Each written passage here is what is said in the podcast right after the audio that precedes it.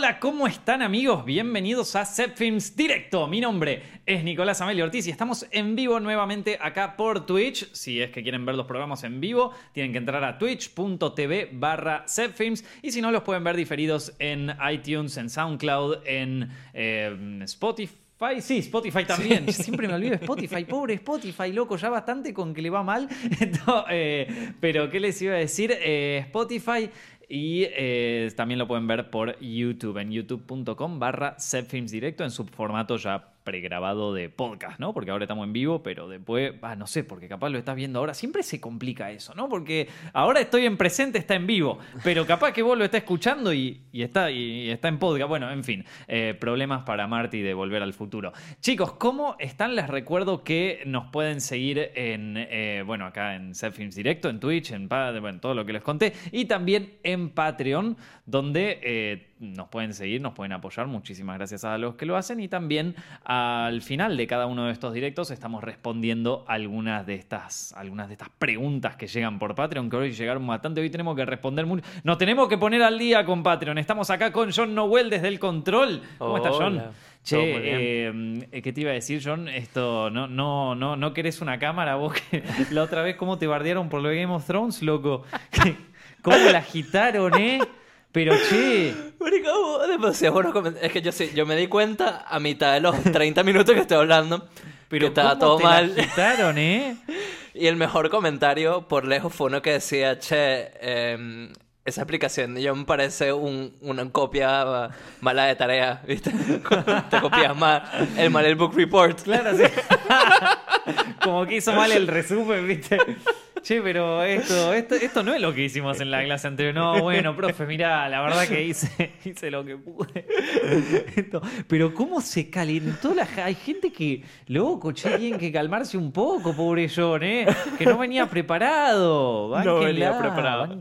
Otra, otra cosa importante antes de arrancar este directo es que estamos dentro de poco Va, yo digo dentro de poco porque para mí es dentro de poco, es algo que ya vengo preparando hace bastante tiempo, pero calculo que en los próximos meses vamos a estar lanzando una nueva serie, acá no en Films Directo, sino en Films, el canal principal, eh, que va a ser eh, enfocada a la producción y la dirección, ¿sí? Eh, esto yo ya lo vengo armando desde principio de año es un proyecto que venimos preparando. También, viste, esa cosa que la vas cocinando de a poquito, los de videos de historia del cine, viste, toda la vamos cocinando de a poquito, pero ya esta la vamos a lanzar en unos meses y hay una cosa que, claro, eh, cuando yo estaba preparando los guiones para, esta nueva serie, em, estaba pensando un poco cuáles eran las cosas que a mí cuando recién arrancaba en el mundo de la producción eh, y de la dirección de cine, eh, eran las que más me preocupaban, ¿no? Porque son muy distintas a las que me preocupan ahora. Yo antes quizás una preocupación muy grande que tenía era cómo armar una puesta de luz simple, ¿viste? De repente.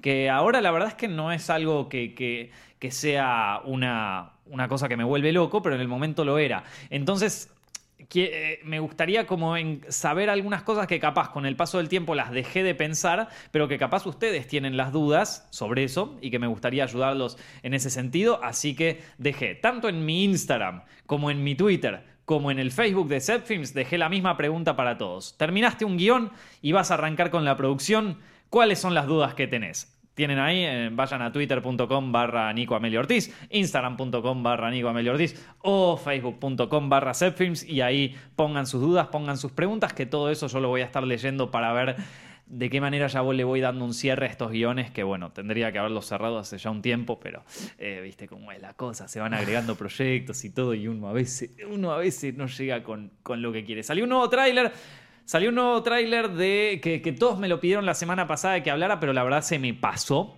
se me pasó con las otras cosas. Eh, salió un tráiler de la nueva película de Chucky, Child's Play, ¿no? Que es el título de la película, la, película original. Muchos a veces le dicen la película de Chucky, pero en realidad no se llamaba Chucky la película, se llamaba Child's Play, juego de niños. Y bueno, después decidieron como. Eh, o sea, ya que al, volverse medio de culto, medio que la gente le puso ese nombre, Chucky. Pero bueno salió el tráiler de esta nueva película que, a ver, uff, em, el tráiler, para los que no vieron, arranca con eh, un... ah, bueno, aviso, spoilers del tráiler, ¿no? Porque... spoiler del tráiler. No, no, no solo spoiler de la película. Ojo con los spoilers del tráiler. No me spoilees el tráiler, amigo. Por favor. Esto... No, bueno. eh, voy, a, voy a dar spoilers del tráiler. y eh, el, el tráiler de, de esto de Child's Play arranca con...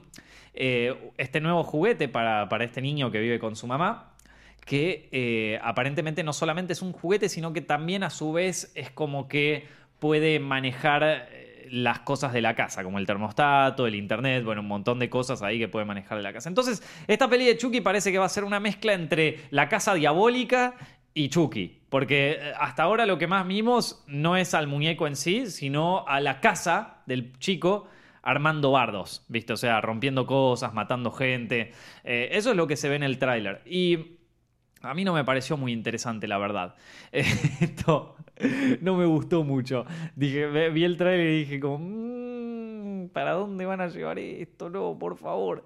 Es que son películas de culto y, yo creo que hay un tema con las películas de culto. Hay veces donde se, se llevan bien en una especie de remake, pero las películas de culto justamente, a ver, Chucky o Child's Play, pongámosle el nombre de, de- de su título original de la película del 88, eh, son películas así de culto que, que bueno, que, que en su momento fueron una, una maravilla, muy divertida, que capaz no pegaron en la crítica ni tampoco con el público de aquel momento, pero a medida que fue pasando el tiempo, la gente la fue, se fue encariñando y, y le fue agarrando como un gusto que, que le dio cierta identidad a la película en sí, ¿no? Que es esa marca única que tiene la película que la vuelve, bueno, tan atractiva, ¿no? Eh, entonces, a la hora de hacer un remake de eso, eh, no te voy a mentir, debe ser muy difícil, tanto para el director como para el guionista, porque en sí vos ves Child's Play, la, original, y en sí no es tan buena la película.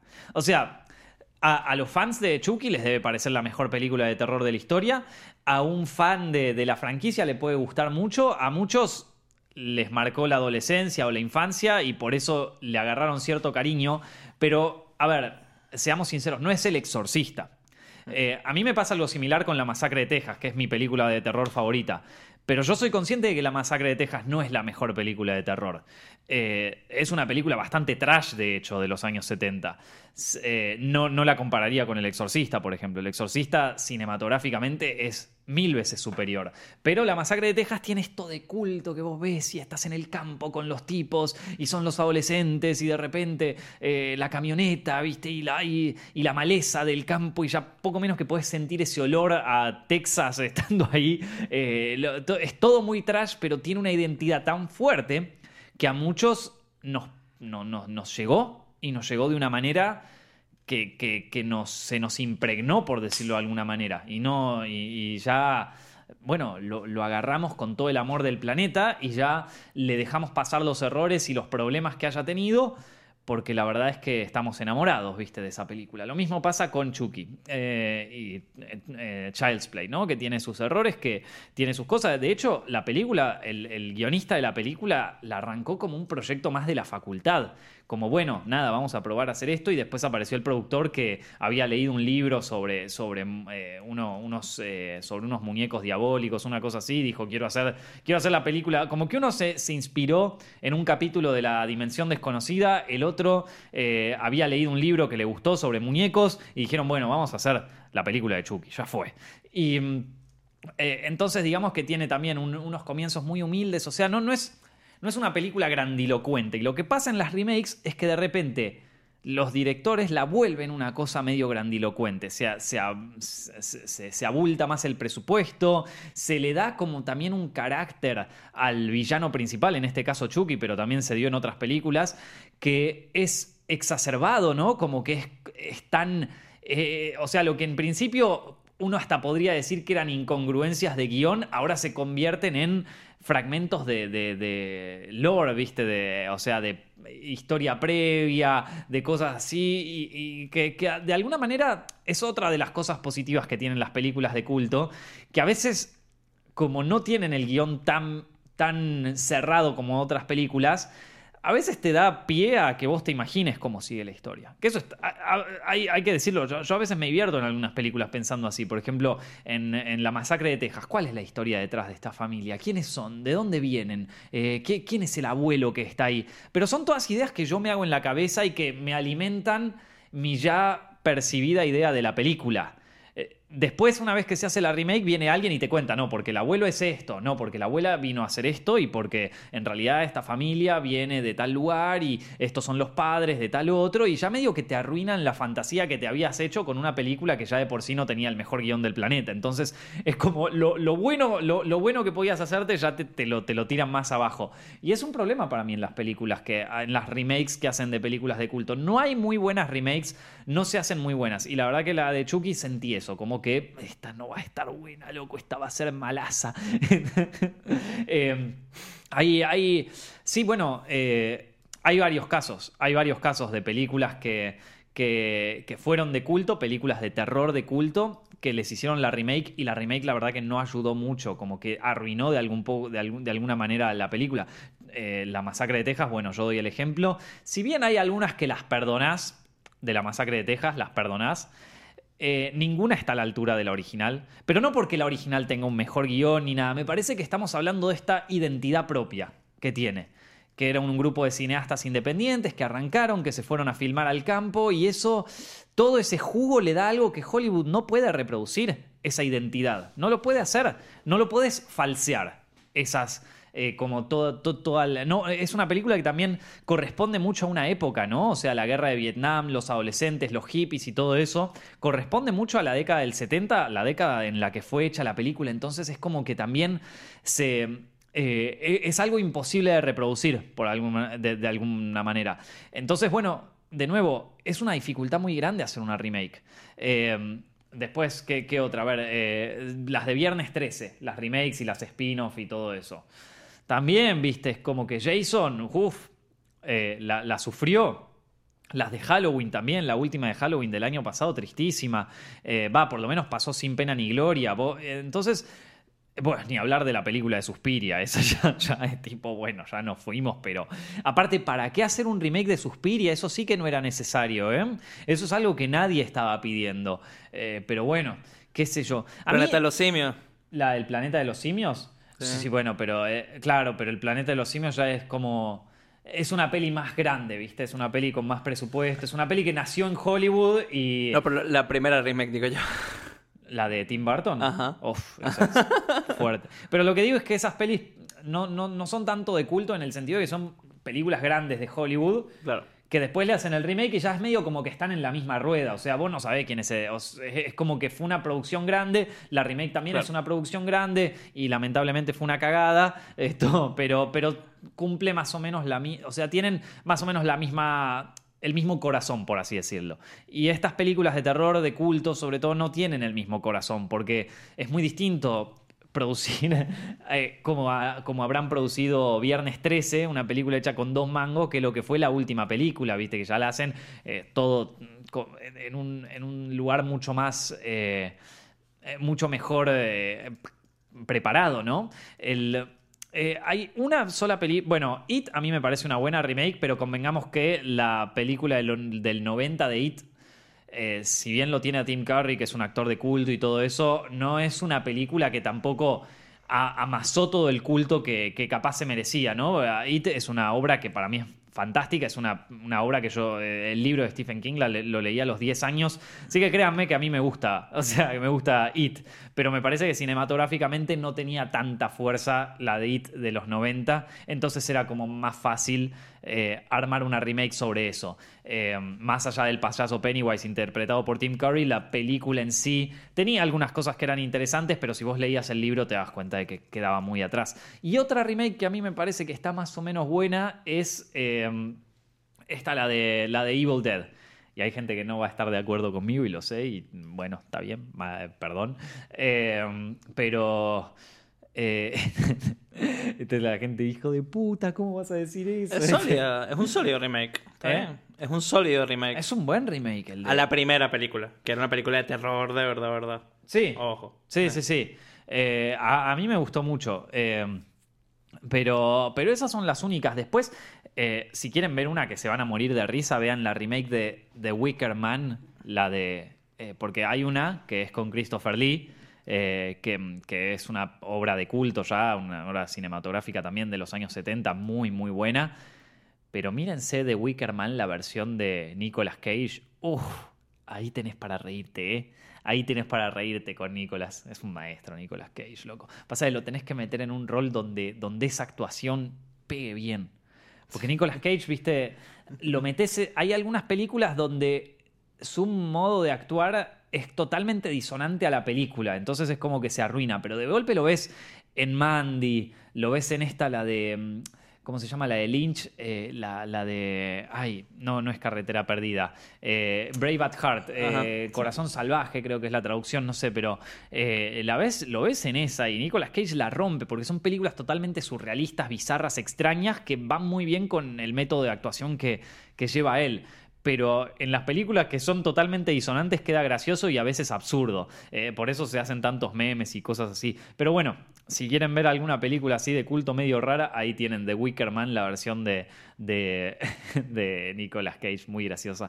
Eh, hay algunas películas de culto así de terror que vienen zafando. Que vienen zafando, como por ejemplo, o sea, que vienen zafando de que les hagan una remake. Eh, y que ojalá no se las hagan nunca. Hay una película que se llama Phantasm, que una de las películas favoritas de Dross. en serio, él dice que es una de sus películas de terror favoritas. Eh, Fantas- a Phantasm las- le han hecho millones de millones de homenajes. Es una película increíble, de culto, pero todavía no le hicieron un remake, gracias a Dios. A Reanimator, la, la- la de los 80, tampoco le hicieron remake, así que venimos bien, pero yo creo que a esa le van a hacer un remake en cualquier momento. Es una comedia de terror muy buena, muy buena, me encantó.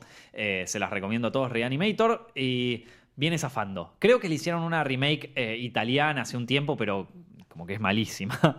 Eh, después, The Omen, creo que no le hicieron remake, gracias a Dios también. Videodrome, ¿te imaginas un remake de Videodrome? No pueden No. hacerlo. No, bueno, no, es que ya no se puede, ya sería como, ¿qué haces ahí? ¿Cómo haces eso? ¿Cómo haces un remake de eso? Eh, no me gustaría ser el director del remake de Videodrome, no me gustaría, sería como, bueno, me voy al muere. Eh, Christine, la del auto, tampoco se hizo una...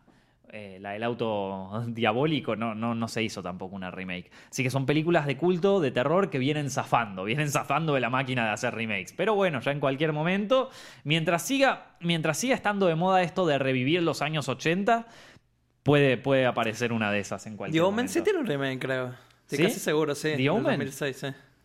Burda malo. Viste, tan, tan poco conocido que ahí No, pasó. yo ni me enteré. ni me enteré. bueno, salió eh, la semana pasada, sa- eh, sacamos un nuevo, un nuevo episodio, un nuevo video de Hollywood al desnudo. Esta vez, eh, bueno, Hollywood al desnudo, para los que no vieron la serie, es una que estamos pasando en Films ahora, que sale una vez toda todos los meses, analizando casos jamás resueltos, misterios nunca resueltos en la ciudad de Los Ángeles, en Hollywood. Hemos encontrado cada caso por acá. Hay, hay, bueno, en este caso hablamos uno eh, que es el misterio de la Dalia Negra, que es eh, uno de los casos, quizás uno de los más emblemáticos de todos Los Ángeles, porque es súper turbio, es realmente, eh, realmente, nada, muy choqueante toda la historia. Nunca se descubrió quién fue el asesino, nunca se descubrió. Es un caso de un asesinato en una, a una mujer, a una chica que aparte quería ser actriz. No, no, toda la historia es turbia, fea, ¿viste? Eh, en los años 30 fue, ¿no? Más o menos, en los 40, por- más o menos por, esa fe- eh, bueno, por esas décadas. Uf, loco, ese, e- e- es fuerte, así que se le- les recomiendo que los vean y, y los que se vienen, ya hay uno que ya lo subimos a Patreon, eh, pero los que se vienen, yo creo que John la está pasando mal editando esos videos. Sí, me llamó a mi amiga y le digo, uh, boludo, la vieja es una mierda. Es que yo cuando, o sea, todo esto eh, ya son, creo que tenemos seis capítulos ya hechos de esos. Y cuando armamos la serie, cuando la pensamos, cuando brainstormeamos, cuando hacemos el research y todo eso, cuando lo buscamos, que todo esto, les digo, nos, nos llevó tiempo, o sea, lo venimos haciendo desde fines de 2018 toda la movida. Y mm, cuando estábamos haciendo la búsqueda de información con eso, eh, yo, yo me acuerdo que me ponía, me puse a leer libros de, de temas así, de cosas que, que pasaban, viste, con Mati, que era, que era el guionista, también nos pusimos a leer cosas. Eh, Monty, también eh, Tommy González Montalvo, que es la voz detrás de, de- esos episodios, de los de Hollywood al desnudo, eh, quien, quien los narra, también hizo un par de guiones y, y- y es como que quedás, como que salís de eso y decís, che, loco, Hollywood está podridísimo. Porque aparte, a raíz de, esos asesinatos, de repente aparecen nombres que se repiten, aparece gente dentro del mundo del espectáculo que como que es súper shady, viste, súper turbia, eh, este es- eh, una cosa se conecta con la otra y, de golpe vas entrando como que te vas metiendo, ¿viste? Vas, vas, vas metiéndote y vas investigando otras cosas y vas buscando en internet y de repente decís como, no, loco, nunca, nunca quiero trabajar en Hollywood en mi vida después de todo lo que llegas. Ah, Ahora justo estábamos viendo uno eh, que no voy a revelar tanto sobre el caso porque quiero que lo vean porque realmente es ese sí. E- ese lo terminé de ver hoy, que lo, editamos, es sobre, es sobre una actriz, ¿no? no quiero revelar tanto, pero es sobre una actriz que, bueno, tuvo un de- destino terrible. Eh, to- toda su vida fue terrible, o sea, vos, vos ves desde el principio hasta el final del video y ves como... eh, Ya, ya desde el principio decís, uy, no, pobre mina, la que le espera, ¿viste? Como que ya, ya, ya la ves negra desde el principio. Y, mm, y en este caso, eh, veía, veía el video y decía como, uh, loco, pero... ¿Cómo, ¿Cómo puede ser que una persona pase por tanto sufrimiento, no? O sea, ¿cómo puede ser? Y vos ves la cara de la, de, de la chica esa y todo. Es terrible, man. De- vos, vos, vos, John, que tuviste que ver muchísimo más material, Sí. supongo. ¿No terminás medio Y por lo menos el de la Dalia Negra que lo tuve que censurar yo. Sí, no, el de la Dalia Negra, pero el de la Dalia Negra yo creo que ya estamos desensitivizados porque me parece que es un caso más conocido. Yo no lo conocía. ¿No lo conocías? Y cuando lo estuve editando y buscando las imágenes, viste, Mm. que, y todas estas cosas, tipo, lo o sea, las sentía, tipo, cerca de mí, era horrible. Sentía como que tenía el fantasma conmigo. Mm. Y, y, y ahí en adelante, los otros que edité, lo mismo, como que es como que, oh, fuck. Sí, sí, Re no. pesado. Sí, no son pesados. Yo, bueno, cuando leía los guiones y en la parte de research, sobre todo, es, es jodido. Aparte, eh, en la primera temporada, lo que sería esta, esta primera temporada, yo me puse a fijarme.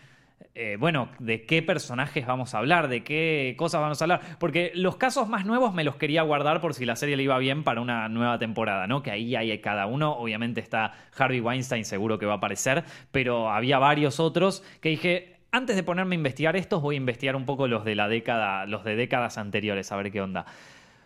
Uf, loco, y empezás a entrar ahí. No, no, no. Es como que es todo terrible, ¿viste? Como que el mundo del espectáculo es como una máscara, ¿viste? Una máscara donde, donde te muestran una cara, pero del otro lado de la cara hay un ser podrido, desagradable, hecho mierda, horrible, viejo, turbio, mafioso, eh, que es como.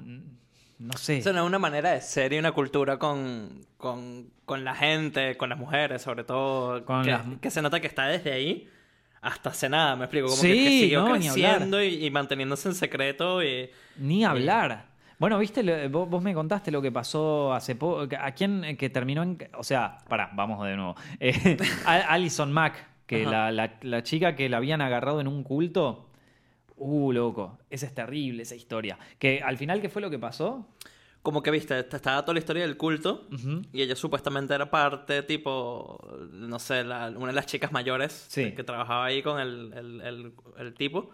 Y ella se declaró no culpable al principio. Y hace unas semanas se declaró culpable. Entonces, Claro. Como que medio. Sí, porque la historia era eh, ta- también una historia rarísima de. eh, una, creo que fue una chica la que saltó a denunciarla, ¿no? No estoy seguro de eso. Eh, bueno, me acuerdo que en 2017 fue que saltó esto, de que Alison Mack fue acusada como pertenecer a un culto que lo que hacían era como atraían jóvenes actrices prometiéndoles cosas ahí en, en Hollywood, pero esto era un culto, o sea, estamos hablando de un culto, viste, que nosotros, o sea, vos ves películas de terror como Ojos Bien Cerrados, esas cosas. Bueno, era eso, ¿viste? Era eso. Se juntaban en una casa a tener rituales sexuales, todo returbio. Se marcaban con. con marcaban a las chicas con, con- como, si- como si fueran vacas, ¿viste? Le Sí. ponían el. el- Eh, Era como un culto, supuestamente, para empoderar a la mujer, pero estaba dilerado por un hombre. Mm, y las mujeres tenían que siempre hacer como que favores sexuales eh, al hombre.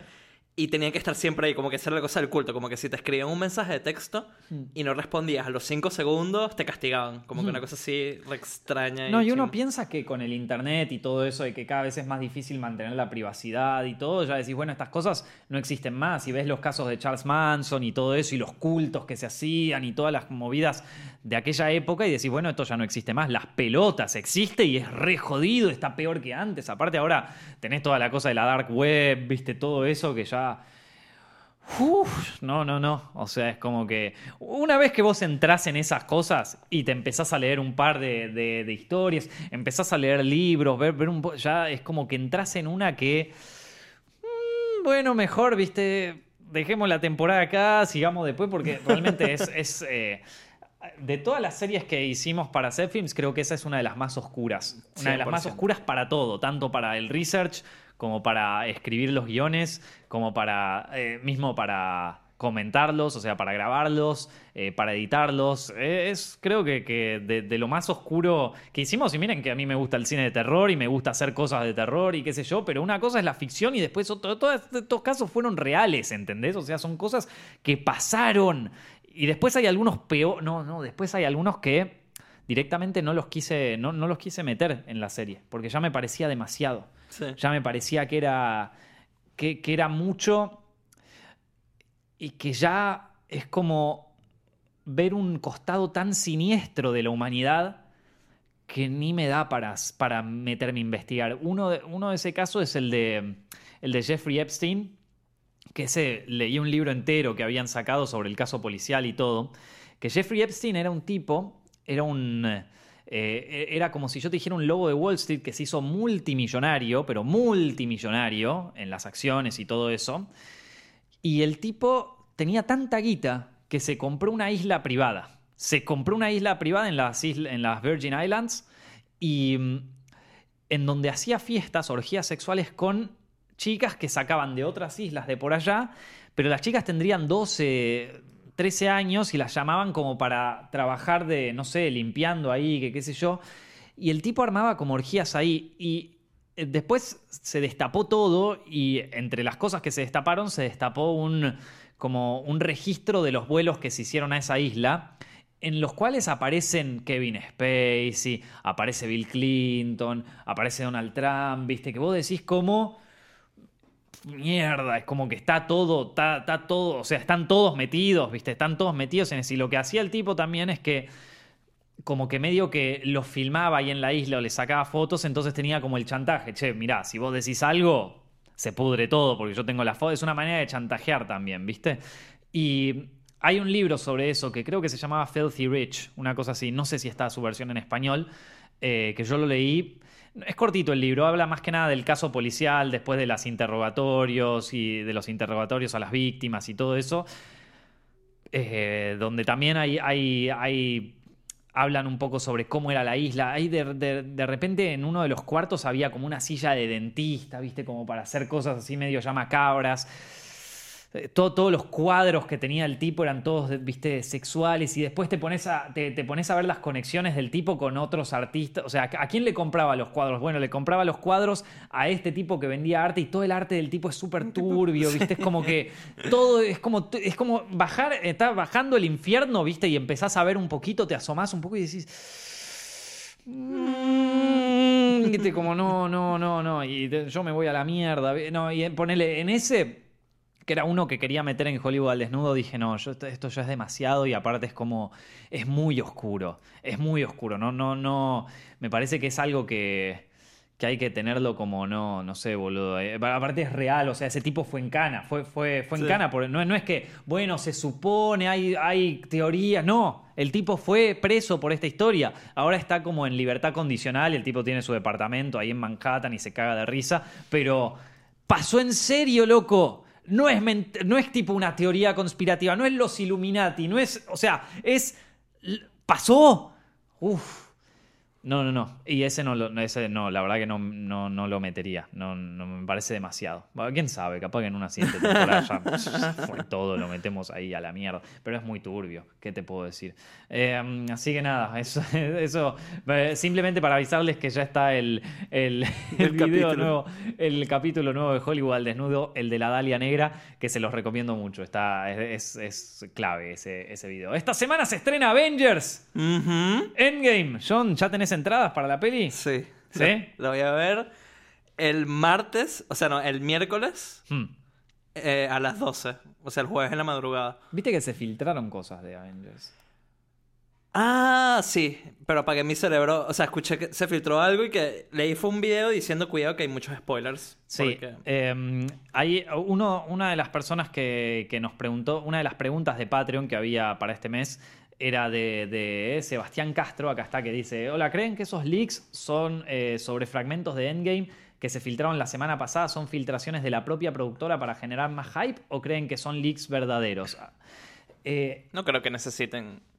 ¿Tú dices? no, bueno, cualquier publicidad ayuda, ¿no? Yo eh, últimamente con los leaks estoy siento a veces que, que deben venir de la misma productora. Eh, para mí, no lo sé. Eh, Pero son spoilers, ¿no? eh, supuestamente creo que sí, yo no los vi, la verdad. Yo tampoco, sí. Eh, eh, supuestamente sí, pero... Uh, aquí dicen que se filtró una hora de película. ¡Una hora! Chabón. ¡Fua! No, entonces no. fue En buena calidad. Mira. Pregunta. No, no, y sí, nosotros que tenemos que grabar el tomador no nos vendría mal. Así ya lo vemos ahora, ¿viste? Ya lo liquidamos así de una. Bueno, vimos una hora nada más de la película. Toma dos, Una parte hora. uno. Toma dos, parte uno, el resto lo hacemos después. Ya nos ahorramos tener que grabarlo así a los pedos, ¿viste? Como siempre todo, eh, dale, hay que editarlo ya para mañana. No, o sea, eh, ¿Dónde lo conseguimos? A ver. Ahí por la duda. Este, no, viste, por la duda, andás a ver. Eh, no, no, pero. Eh, no, igual yo la quiero ver en el cine porque ya está. Quiero cerrar ese. ese Es un evento cinematográfico. Sí, ya está, viste. O sea, estuvimos 10 años con toda la peli de Marvel, la buena, la mala, no, nos gustó, no nos gustó. Fue tema de conversación todos los putos meses de si sale Thor Ragnarok, si Black Panther, si Captain Marvel, si Ant-Man, si todas las, todas las películas, ¿eh? Todas fui yo ahí, primero en la fila, a comerme los pochoclos, a opinar si está buena, si está mal, si esto, si lo otro. Gente peleándose no porque los Marvelitas, no porque los DCitas se armaron propias legiones, hasta hay un culto para esto. La gente va disfrazada de Thor al coso. Se armó todo. No, loco, ya está. Cerrémoslo. Yo quiero ir al cine, papá. O sea, yo lo quiero ver. ya, ya, ya. Ce- Cerremos esta historia, terminémoslo. Me banqué un montón de comentarios haters, un montón de putería, un montón de. Che, ¿cuánto te pagan a vos por hacer la cosa de Marvel? O che, a vos no hay poronga que te venga bien, ninguna peli de Marvel te gusta. Sie- Siempre, o sea, me banqué todo esto. Ahora quiero, quiero, ¿sabés qué? Quiero sentarme ahí, ver Avengers Endgame y decir, bueno, valió todo, al final, in the end, va- valió todo la pena. Fue, eh, was it worth it? All of it. No, ¿cómo era lo de...? eh, Eh, how much did it cost? Everything. ahí está. Valió Yo, la- yo tengo un hype muy callado, pero esos para mí son los, los, los hypes más fuertes, ¿viste? Sí. Que estoy tranquilo, no estoy viendo trailers, y el día, tipo, a, a la hora de verla, estoy tipo sudando. La manija, la manija Sí, sí. extrema. Eh, sí, estamos, estamos todos manijas con esto. ¿Vos tenés alguna, alguna teoría, alguna expectativa, alguna cosa, algo? No, Sabemos que va a quedar Capitana Marvel como que va a ser la, la que le pasa en la la que le pasan la antorcha y sigue la joda. Hay una entrevista ahí que, que- que no se llevaron muy bien con Chris Hemsworth. Esto. Igual, que normalmente cuando hay entrevistas así que dicen como que no, que se llevaron mal, se nota que no, que es medio joda. Pero ahí literal se siente una tensión como que esta mina, boludo, ellos quieren que le baje 10. Sí, sí. Y, y yo no sé si. eh, en, esa, en esa entrevista, yo no sé si era como medio. No, la esta- era, era puterío, boludo, eso. No, no, no, no había amistad ahí, no era chistes, no. Para mí, para mí simplemente es como la actitud a que, viste, bueno, tiene, ¿cuántos que tiene? Siempre se me olvida cuánto tiene, pero tiene como Larson, 24, sí. 25. Y es como que ellos ya, ¿sabes? Son unos viejos que, que es como que, bueno, ya o sea, les chupa todo un huevo, claro. ahorita está bien, eres una actriz, este, sigue echándole a, a- a- a- a- proteger lo que estás queriendo proteger y a defender lo que estás queriendo defender, pero, pero tranquilízate, boludo. Como que está bien. La, la vida es más larga. Sí. Uno aprende. Sé feliz, sonreí. Es, es la actitud que uno tiene con esos pibes que uno conoce que, que se creen todas, ¿viste? El, Mm. el que se la cree todo Sí. y que sabe todo. Y es como que no, chabón, te tienes... A veces uno se da cuenta en la vida que no se las sabe todas. No. Entonces... Pero eso- bueno, es como esas cosas que vos ves el tren que se está por estrellar.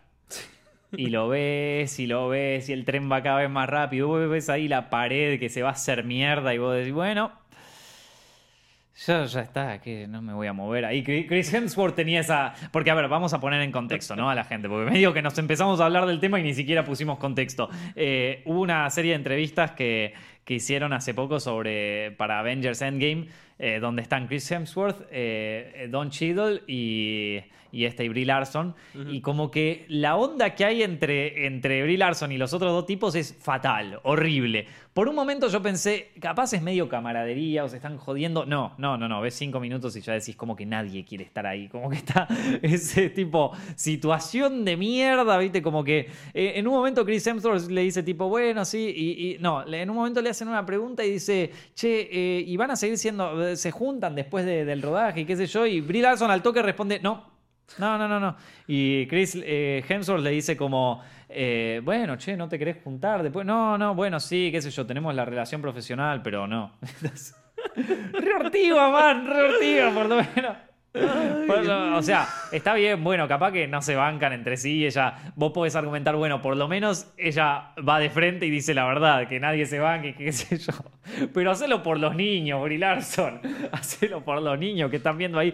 ¿Cómo? Pero no sale Capitana Marvel con Thor, no son amigos. No, no, las pelotas, estamos trabajando, pibe, no rompa la bola. Es una intensa. ¿Por qué es tan intensa, Dios? La vida no es así. Oh, sí, sí, pero bueno. Eh, y bueno, viste, pero eh, es una, es, es una actitud que, bueno, nada. eh, eh, ahora, porque ahora, ahora está con todo el laburo y todo, pero cuando le empiece a fallar, mm, ahí es como que empieza. Hay que, hay que ver qué onda. Es ¿no? una película. Una, chica que, que creció muy rápido en Hollywood y cosas, te debe dejar medio hecho mierda eso. Sí. Te debe dejar medio hecho mierda. Mira a Britney Spears cómo terminó de loca, viste, que creo que la internaron incluso hace poco. Y, mm, eh, y po- pobre, viste, la verdad. O sea, no, no, no creo que ya a esa altura sea culpa de ella. A mí me parece que ya llega un punto donde. donde de- debe, debe ser devastador ser uno de esos actores. Y vos me vas a decir, ay, bueno, Nico, pero la fama y todo, y de vos te venís a quejar. No, chabón, debe ser una paja. Debe ser una paja. Vos hace, hace tres meses que querías ir a, a comer algo con tu familia, seis meses que querés comer algo con un amigo, qué sé yo, y no tener que hacer rueda de prensa en un país que no tenés la más puta idea dónde queda. Eh, hablando de una película que ya grabaste hace dos años y que la seguís dando promoción y terminás con una y arranca otra y así en un momento y le decís, che, ¿me puedo tomar una vacación? Y tu publicista te dice, ni en pedo, ni en pedo que estás en tu mejor momento, ahora hace tres películas más y vos como que no da más y decís, bueno, dame algo, dame algo para poder mantener este ritmo de vida y te dice, sí, tomate esto y le da cualquier droga y, bueno, y así termina toda la mierda, ¿viste? Pero bueno, como mm, últimas y oficiales, porque claro, este es el último directo hasta que la veo. Ah, Eh, predicciones. sí. Las resumo porque las predicciones las vengo diciendo desde el tomados de- del año pasado. ¿eh? Así que las resumo. Seguro va a haber viajes en el tiempo. Ujú. Va a haber una modificación fuerte del timeline, donde todo va a haber cambiado. Capaz hay un universo paralelo con esto del Soul Stone, no lo sé. Esa Sí. es una predicción que no estoy seguro. Y al final se sacrifican los Avengers originales este, para salvar al mundo. Eh, sí. Y quedamos con un nuevo mundo paralelo donde caben los X-Men, caben un montón de cosas. Y los Skrulls malos. Oh, yeah. Bueno, puede estar bueno ese nuevo universo. Ya no vamos a pertenecer a él. O sea, los nuevos niñitos van a ser los, los, Sí. que, los que están ahora. Nosotros pertenecimos al, de, a- al que se hizo antes. Ahora ya es momento de pasar la antorcha. Nosotros tuvimos al Capitán América. Sí, Ellos por lo a. Brie Larson. Voy a echar un break de películas de Marvel. Bueno, la de Spider-Man la voy a ver. Ah. Pero me voy a echar un Ey, ahí está Jake Gyllenhaal de Misterio, ¿eh? Hasta que, hasta que haya como una nueva de X-Men, así, seguro dentro de como 3, 4 años. Ahí, un mini break. Misterio era, es uno de mis personajes preferidos. Sí, ese hay que verla. Es uno de los mejores para mí. Y, y me gusta que el eh, Jake Gyllenhaal ahí con el traje de Misterio se ve como misterio. Sí. O sea, no es que le hicieron uno así tecnológico, parece misterio, boludo. está muy bueno. No, no le vi el casco, no tiene el casco en, la, en el tráiler, ¿no? No, hay una, hay una escena en el trailer que tiene el... el- ¿Sí? que Ay, no me el- acuerdo. El, acuario. Me, me acuerdo, me acuerdo de cuando cae el tipo y, leí, y se hace el héroe ahí, coso, pero, pero, uy, Misterio, loco, quiero ver. Misterio, qué, qué buen personaje, Misterio, loco, me encanta. Es uno de los mejores villanos para mí de- de- del mundo de Spider-Man. Está muy enlazado al cine también, que eso está bueno. Sí, sí, porque el tipo era como, era como efectista, ¿no? Ajá. Una cosa así. Es el backstory de Misterio. Entonces el, el chabón quiere ser un héroe, entonces crea como, como catástrofes para arreglarlas él como el héroe y entonces es más o menos eso. Tremendo, sí, sí, sí. Yo, yo- uy, loco, yo la quiero ver. Preguntas de Patreon, gente, preguntas de Patreon. Recibimos muchas, tenemos que ponernos al día. Estamos medio atrasados con las preguntas de Patreon, pero no se preocupen que las vamos a responder todas. ¿eh? Si quieren eh, hacer su pregunta en Patreon, lo único que tienen que hacer es entrar a eh, patreon.com barra Zepfilms, donde no solamente van a estar apoyando estos directos y todos los videos que hacemos en Zepfilms, lo cual les agradecemos muchísimo, sino que también van a poder acceder a contenido exclusivo, como por ejemplo ver los videos antes de que salgan, ver también videos que solamente compartimos en Patreon. Hoy justo grabé uno sobre guion que voy a estar publicando ahí. También pueden acceder a cosas que nunca mostramos de Zepfilms, eh, temas de, así de, de películas viejas o de cosas viejas que hicimos y bueno, muchísimas cosas más. Así que eh, simplemente se suscriben ahí y... eh, respondemos también sus preguntas acá en directo. Las preguntas que tengo por acá tenemos bastantes, ¿eh? así que vamos a ver si podemos llegar con todas o si no, bueno, quedarán algunas para el próximo directo. Eh, Andrés Quiroga pregunta, eh, y esta es una pregunta para los dos, ¿con cuál director de cine les gustaría codireccionar y por qué? ¿Y qué sería? ¿Corto, serio, película? ¿Y qué género? Verga. Uf. Eh, Largo, ¿eh? Empieza tú. ¿Con qué director codireccionar y por qué? Eh, codireccionar no sé si me gustaría mucho, la verdad, honestamente. No, no sé lo que es codirigir con alguien, eh, pero eh, las veces que me tocó dirigir yo lo hago muy participativo en el sentido de que hacer, no, no, no es que digo, esta es mi visión y solamente es lo que yo digo. A mí me gusta como que todos tiren sus propias ideas, pero no, no sé si me gustaría que seamos dos los directores. Claro, no, es raro eso. Eh, porque, no sé, me parece que generaría problemas, no, no sé, no sé. Eh, tendría que haber una muy buena sinergia. Me, me imagino trabajando capaz como codirector con, qué sé yo, con mi hermano, ponerle una cosa así, pero, pero, pero codirigiendo con, con un director, aparte que seguramente me estás preguntando, alguien que ya dirigió cosas grosas, o sea, yo voy a ser un estorbo más que otra cosa, ¿viste? O sea, voy a estar rompiendo la pelota. En todo caso, trabajar como asistente de dirección. Me gustaría laburar de asistente de dirección con... Eh, con Muschietti me gustaría, ahí en alguna, en alguna de IT. Eh, IT 3, Tiene que estar vivo el director. no sé, puede Ah. ser cualquiera. Eh, con Andy Muschietti me encantaría. Eh, con, a ver, con Fede Álvarez también, el director de No Respires. Eh, no sé, tiene eh, con James Gunn debe ser divertido. Muy divertido. Estoy, estoy pensando en rodar, no, no estoy pensando tanto en las películas, porque la verdad es que, por ejemplo, con Tarantino no me gustaría trabajar. Debe ser súper estresante. Debe ser- o sea, va, no sé si Tarantino, no, con Tarantino sí, porque de- vos ves ahí después lo- los rodajes y es divertido, es, es de buena onda. No, no, no, con Tarantino sí, mentira. Pero si se pone serio porque algo sale mal, no quiero estar ahí. Prefiero ser amigo de Tarantino a estar ahí cuando algo, viste, como que la tensión del rodaje, que algo no está saliendo bien. Sí, pero vos ves ahí los, miedo. los, los cosos del rodaje y, y, o sea, la- los detrás de escenas y todo eso, y es como bastante chill, bastante divertido. Como que tienen buena onda esos rodajes, ¿viste? Él bailando ahí con Uma Thurman en, Claro. en, en coso, después cuando está en Inglorious Basterds y se están cagando todos de risa. Eh, me Bueno, la, parece... la claqueta, el video ese de la claquetista. El de la increíble. claquetista, la claquetista es argentina. Ah, ¿en serio? Ge- Geraldine Bresca. Sí, sí, sí. Esto, sí, esto eh, hace, hace bastante. Eh, Va, desde Jackie Brown, que es la claquetista. ahí Es de Tarantino. increíble ese video. Eh, sí, sí, un flash.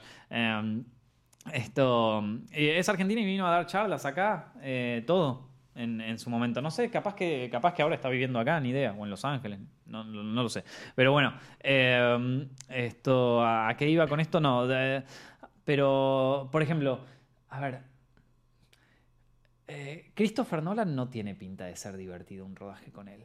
No, y No. burda de, de- Debe ser medio estresante, ¿qué te puedo decir?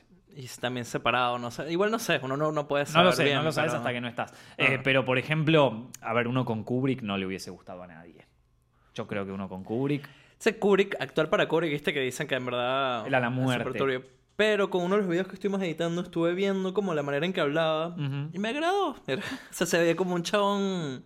Sí, porque eso es lo que, Normal. es lo, lo que hacía frente a cámara. Claro. O sea, vos, hay una historia de que él durante el resplandor le hizo la vida imposible Hay un video. Ah. a, a Shelley Duvall, a la, a actriz.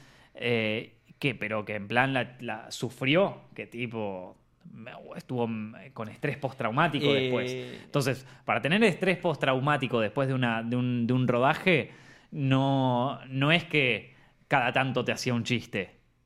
O sea, ¿Y cómo se llama? McDonald, el de La Naranja Mecánica, el actor. sí, Matthew, no. Eh, Eh, bueno, sí, Bueno, él lo odiaba y después de La Naranja Mecánica hicieron como una obra de teatro con el, el escritor del libro. sí. Este, donde al, en a golpes a un vagabundo, era Ah. un director de cine. y sí. Y, y no, no, no sé, debía ser jodido, la verdad. Debía ser jodido.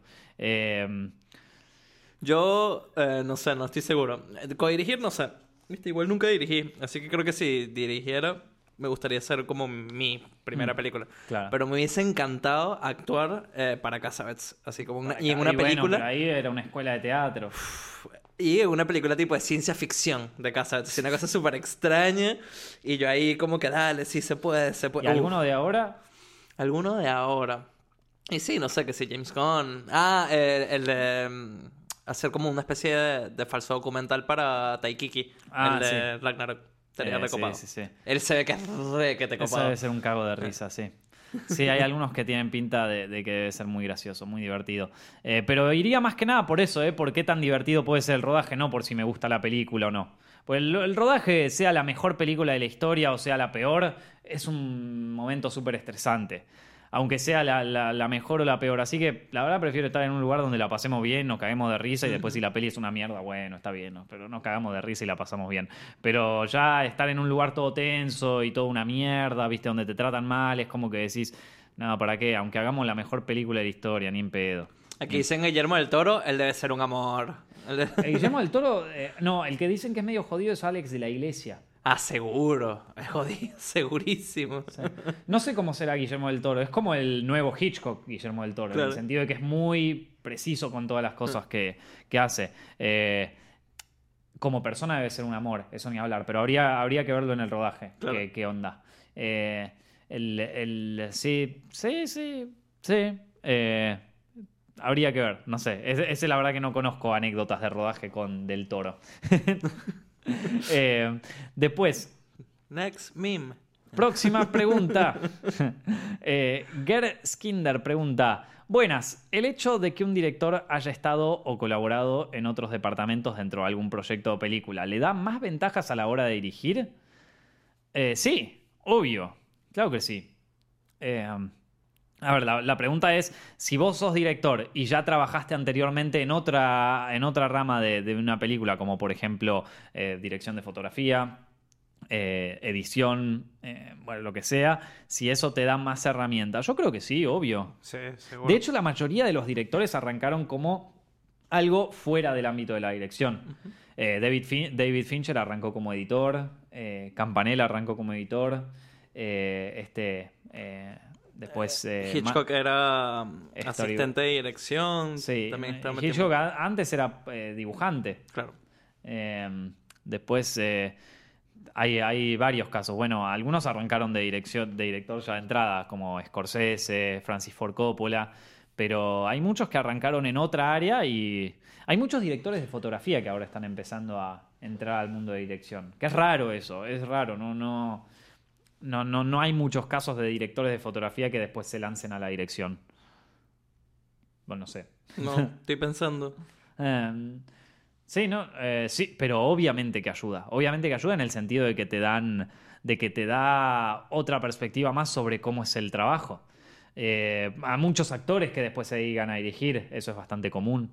Eh, o sea, que, eh, bueno, John, vos lo dijiste recién con Casabets, pero hay, hay muchos actores que después en la dirección les ayuda muchísimo poder trabajar con actores porque ya entienden cómo es la relación, ya saben qué es lo que pide un actor, qué es lo que necesita un actor.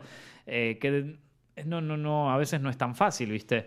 Eh, o alguien que se haya formado en, no sé, en, en cualquier cosa. Sí, obvio que te ayuda. Obvio que te, claro que te ayuda. Bueno, eso es algo positivo de las escuelas de cine. Sí. El bañarse de todo para entender cómo funciona todo. Bueno, es que en el área de dirección es como que medio. ah, es un pantallazo de todas las áreas. Sí.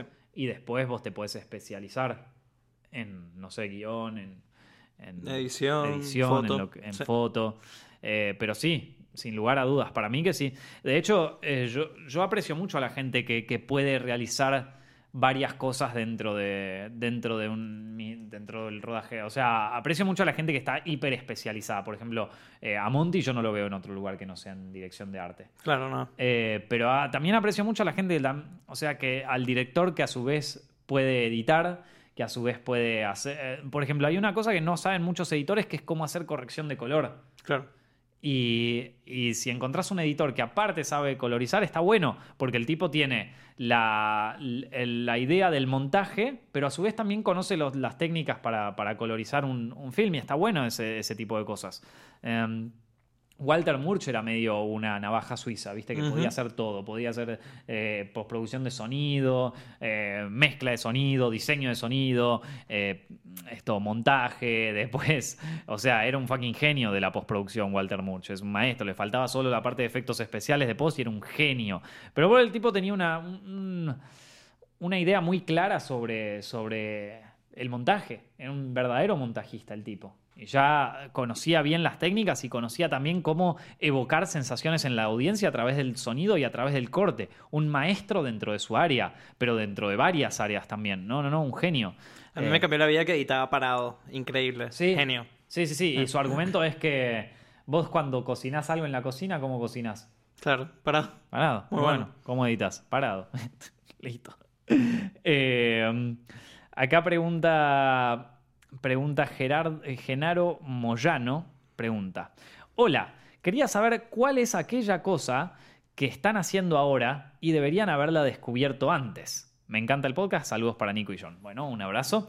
Eh, ¿Qué cosas que estás haciendo ahora que deberías haber descubierto antes? Parece un acertijo. Parecen una de esas preguntas de Reddit, ¿viste? De Ask Reddit, ¿viste? O sea, de qué cosas estás haciendo. No, pero está buena la pregunta. ¿Qué, qué cosa estás haciendo ahora que desearías? Y eso lo pregunto también para los comentarios. ¿Qué cosa haces al día de hoy que decís, puta, esto lo tendría que haber arrancado hace mil años, antes? O sea, tendría que haber hecho estas cosas antes.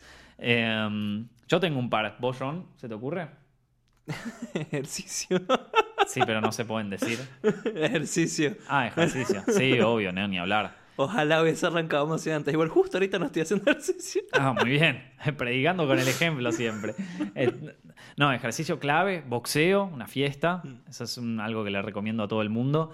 El boxeo es muy parecido a. a- a- ya te empieza a poner. No, pero hay una. Yo cuando hacía los seminarios de, de cine acá en, en Buenos Aires, había. Siempre les ponía a los, a, a los que venían una escena de Creed, porque era un seminario sobre dirección de cine, ¿viste? Y sobre aprender eh, a encarar un proyecto como director. Eh, y siempre el primer, cuando encaramos nuestro primer proyecto, el, nuestro mayor enemigo somos nosotros mismos. Y eso he visto cómo destruyó proyectos. Como una persona que no puede consigo mismo, destruyó, saboteó su propio proyecto. Eh, y lo he visto, en la facultad lo ves todos los días, o sea, todo el tiempo. Eh, pero también lo he visto en proyectos así más grandes, en gente con guita, tipo que le pusieron guita productoras para hacer cosas y el tipo no estaba preparado mentalmente para hacerlo. Eh, y, pero bueno, la cuestión es que siempre les ponía este fragmento de Creed donde eh, Sylvester Stallone viene y le dice a, a, Apolo- a Adonis Creed, le dice, mira, vamos a hacer un poco de sombra, que sombra es cuando vos eh, peleás frente al espejo, entonces medio que, va, puede ser frente al espejo, puede ser contra nada, pero es básicamente para vos prestarle atención un poco a tus movimientos y ver un poco en qué estás fallando, en qué cosas no. Es pelear contra el aire, básicamente. Eh, y el tipo lo, lo- lo pone ahí a pelear contra el espejo y le dice, Sylvester Stallone le dice, ese de ahí, el que está, míralo bien, míralo bien al espejo, ese de ahí, ese es tu peor enemigo cuando subís al ring, no es el contrincante, sos vos. Eh, y, y- yo creo que es así en el boxeo y creo que es así en la vida. Y se olvidó Sylvester Stallone de decir que también lo es en el cine. Eh, eh, ¿A qué voy con esto? Que, que, sí, boxeo te, te, ayuda mucho a entenderte cuáles son tus miedos en algún punto y cuáles son tus, tus puntos débiles, por decirlo de alguna manera. Sé que suena raro, sé que suena raro porque vos me decís, no, pero son dos chabones que se están cagando a trompadas. Esto, eh, pero, pero no, no es tan así. No es tan así en el momento en que vos al principio, vos lo ves así y pensás que es así, pero hay toda una técnica. O sea, hay técnicas para esquivar golpes, hay técnicas para defenderte, hay todo un movimiento de cintura, hay todo un entrenamiento previo impresionante, que una vez que más o menos lo dominás, empezás a ver otras cosas. Y empezás a ver, bueno, ¿por qué estoy pestañeando de repente? O sea, ¿por qué estoy pestañeando literal? Te pones a preguntar, che, ¿estoy mirando a la bolsa o estoy, mirando, estoy haciendo sparring con alguien? O sea, estoy peleando no tan fuerte con una persona. Y digo, ¿por qué estoy cerrando el ojo acá? Y te das cuenta, che, hay algo que le estoy teniendo miedo a algo. ¿A qué? ¿A él o a mí? O de golpe estás pegando y no estás pegando lo suficientemente fuerte. O no estás pegando lo suficientemente bien. Entonces, ¿por qué? No estoy pegando así. ¿Qué es lo que está pasando? ¿Qué es lo que está pasando acá adentro en mi cerebro que no me permite conectar bien el golpe? ¿Hay algo en mi mente y en mi cuerpo que no se están coordinando o será algo más? ¿Será que me da miedo pegar fuerte? ¿Será que me da miedo liberar todo mi potencial? Entonces ahí de repente empezás a descubrir cosas de vos mismo que yo siento honestamente que en el único lugar donde los sentí muy parecido fue cuando empezaba con el bosque de los sometidos. Ahí sentí como que el mayor eh, mi mayor enemigo no era el resto del equipo técnico, ni era que, la, gente eh, no trabajaba o que de repente eh, no me hacían caso los actores o eso. Eso yo, lo, yo pensaba que era eso, pero en realidad no era eso. El, verdadero, lo que verdaderamente me preocupaba y me afligía era como si yo podía tolerar todo eso. O sea, si yo podía superar todo eso, que era un desafío. Bueno, ¿cómo puedo...? A ver, esta persona no me está escuchando, ¿cómo puedo hacer para convencerla que me escuche? Es un ejercicio mental potentísimo hacer una, hacer una película.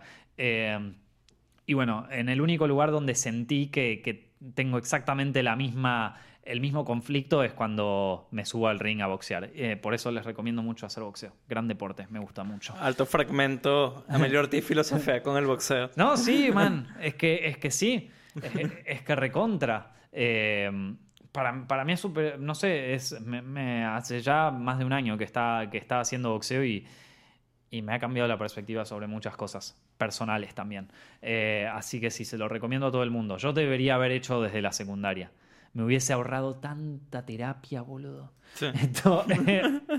Eh, pero, pero bueno, más allá de todo eso, otra cosa que que me hubiese gustado, que me hubiese gustado, que estoy haciendo ahora y que me hubiese gustado haberla conocido. No, hay una cosa que va a sonar eh, esto medio pelotudo, pero hay una cosa que sí, que debería haber chequeado antes. Dos cosas, dos cosas. Una es un poco más el tema de la ropa y de cómo vestirse. Yo antes para mí eso era una pelotudez. Yo decía que si alguien se fija con esto es un pelotudo, punto. La ropa tiene solamente un fin, que es cómo te queda. Eh, perdón, no cómo te queda, sino vestirte. Y si tenés frío, te pones un buzo. Y si coso, es verdad, es verdad, tiene un motivo, o sea, tiene un motivo eh, práctico, que es protegernos del frío y también de no estar en pelotas todo el tiempo.